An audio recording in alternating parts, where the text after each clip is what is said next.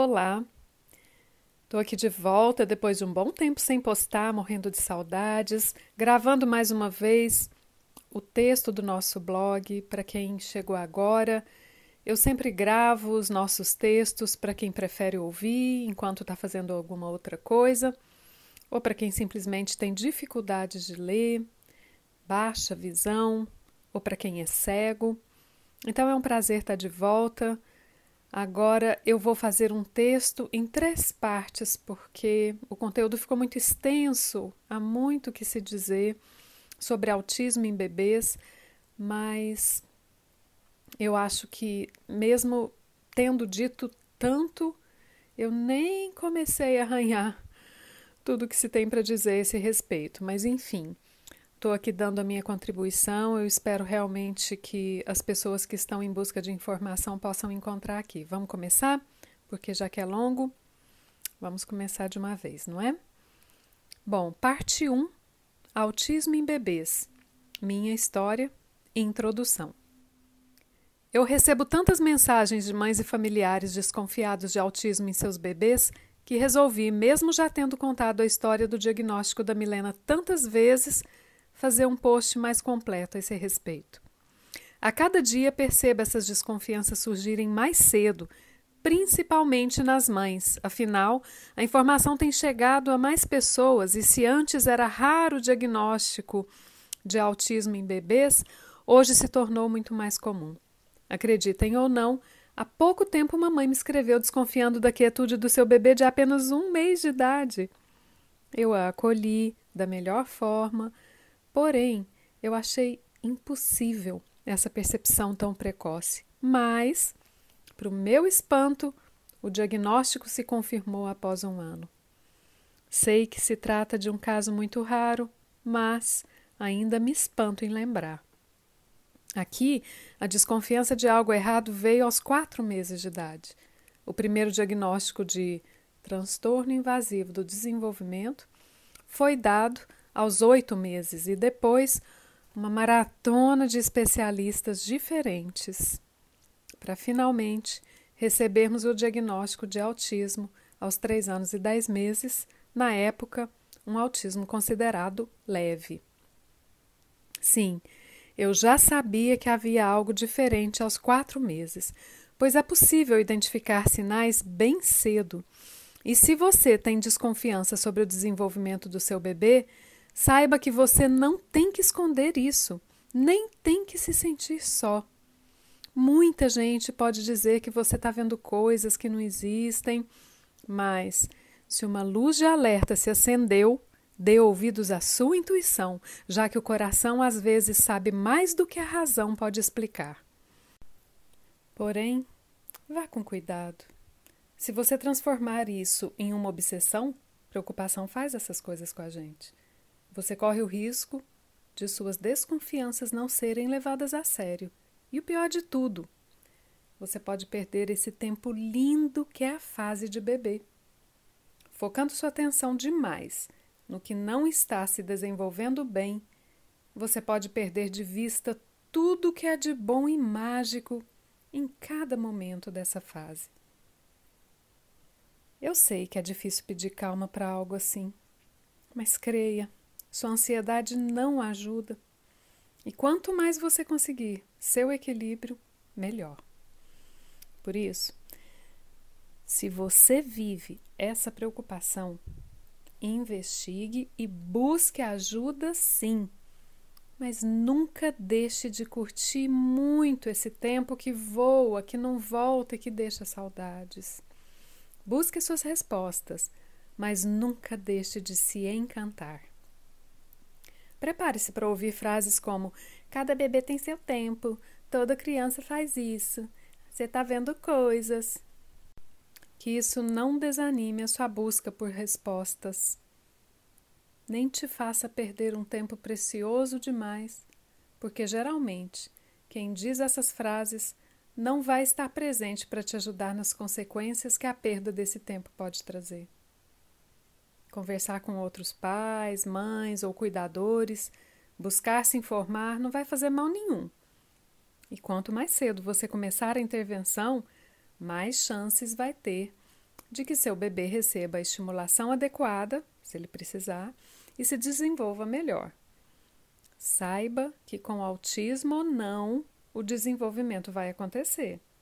Mas, quanto menos lacunas, quanto mais amplo e completo esse desenvolvimento se der, melhor será a perspectiva de aquisição de habilidades e aprendizagens para a vida. Digam o que disser, este é um resultado para o qual qualquer esforço vai valer. Dito isso, você deve saber que nem sempre sabemos o que olhar. Às vezes, não temos nem ideia do que procurar para saber se há de fato algum atraso ou mesmo como devemos estimular. Por isso, o ideal seria que você primeiro lesse mais sobre os marcos do desenvolvimento infantil. Claro que em apenas um texto do blog eu não vou conseguir cobrir um assunto tão amplo, mas eu espero que você possa ao menos se direcionar melhor a partir daqui. Pois bem, para tirar mais proveito dessa fase tão propícia ao aprendizado, o bebê ou a criança precisa ser avaliada logo. Então, ao invés de dar ouvidos a todo mundo que te diz que vai ficar tudo bem ou que o seu tio também era assim, faça o seguinte: tome nota dos pontos que te chamam a atenção. Faz uma lista mesmo. Isso vai te ajudar a organizar seu pensamento e também vai ser muito útil.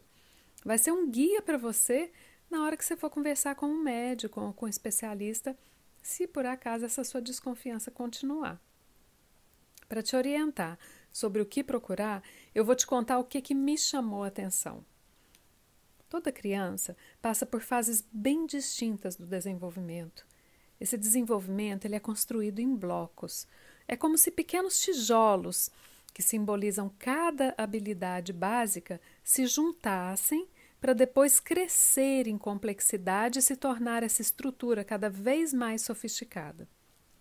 A gente consegue separar essa aquisição de habilidades em fases e também agrupar em áreas. Diferentes teóricos, pesquisadores, escritores vão definir essas áreas de uma forma diferente, dar nome ao conjunto das habilidades de acordo com a linha teórica que seguem. Mas, em termos gerais, nós vamos olhar para o bebê procurando o mesmo que o médico, ou o neuropediatra, psiquiatra infantil, pediatra do desenvolvimento, o mesmo que eles vão checar. Eles se orientam por um modelo de desenvolvimento que está descrito em manuais, aqueles que eles se baseiam para dar o diagnóstico.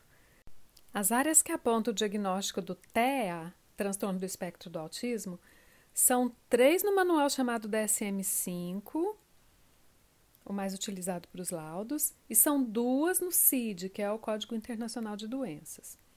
Essas áreas são comunicação, interação social e comportamentos restritos, no manual chamado DSM, e linguagem funcional e deficiência intelectual, aprendizagem, no CID, Código Internacional de Doenças. Perfil psicoeducacional revisado, que a gente conhece como PEP-R, de Eric Schopler e outros, traz duas áreas a serem avaliadas: desenvolvimento geral que agrupa imitação, percepção, motor fino, motor amplo, coordenação, olho-mão, desempenho cognitivo e cognitivo verbal.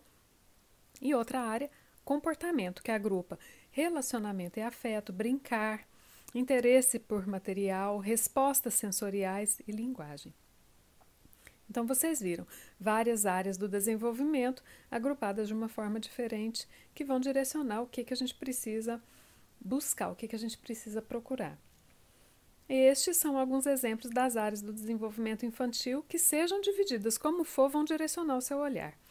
Há escalas como MS Chat ou o CARS, C-A-R-S, ou mesmo o IDEA, I-D-E-A, que você encontra online, mas que muitas vezes é difícil de seguir ou de interpretar. Embora, sejam, embora sejam abertas aos pais essas avaliações, essas escalas, elas são melhor conduzidas se respondidas com a ajuda de um profissional da área. Se você não tem acesso a esse tipo de informação, seja porque acha difícil de entender ou não tem como contratar um profissional, você pode também começar a observar os sinais de uma forma mais natural, como os pontos que eu vou listar é, daqui para frente nos outros textos, tá bom? Eu espero que de alguma forma isso seja útil para te dar um norte. No final do texto, eu vou deixar li um link né, com uma lista traduzida dos marcos do desenvolvimento, que você pode prestar atenção. Agora, eu finalizo aqui e você pode continuar ouvindo, né, ou lendo mesmo, o, a parte 2 e a parte 3, que eu já publico no blog é, em sequência, tá bom? Para você que veio até aqui, estamos só começando, só introduzindo o assunto. Espero contar com a sua escuta no próximo texto. Um abraço e muito obrigada.